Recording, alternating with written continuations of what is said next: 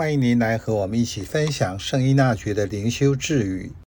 七月二十六日，克己修身有两种，内修与外修。前者是基本功，人人都需要时时追求；后者则需斟酌地点、人物、时间。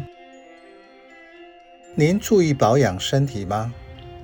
除了饮食之外，是否注意运动？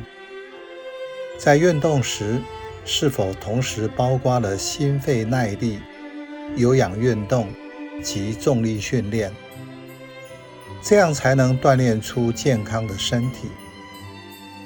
在信仰中，我们蒙召成为天主的子女，借克己修身，活出善良、爱和慈悲。让自己成为有生命力的新人。这句智语指出，在灵修生活中，你必须要下两种克己的功夫，包括内在和外在。不过两者有所区别。内在的修炼是主要功夫，人人而且时时刻刻都要修。外在的修炼则需要按地方、人物和时间而斟酌去做。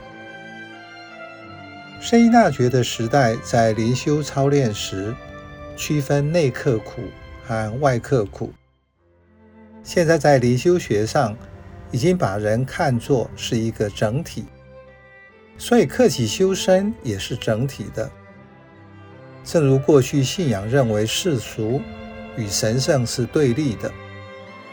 就依纳爵灵修来说，要在万事万物中发现天主，也就是在俗化的世界找到天主的临在。内修是基本的生命的方向，也就是人基本的心态。为了达到目标，要用的有效方法，基础在于平心。当一个人有心追求灵修成长，就会按照环境的状况弹性的回应。在克己修身前，在安静祈祷中，让我在圣神的带领下，有意识地问自己几个具体又简单的问题：在信仰生活中，我到底要修什么？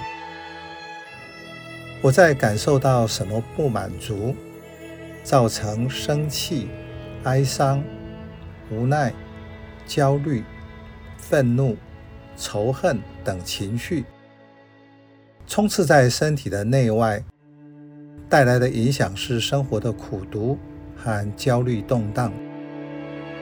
这时就要转向救主耶稣，他以无条件的爱帮助我得到治愈。并且成为十字架下的新人。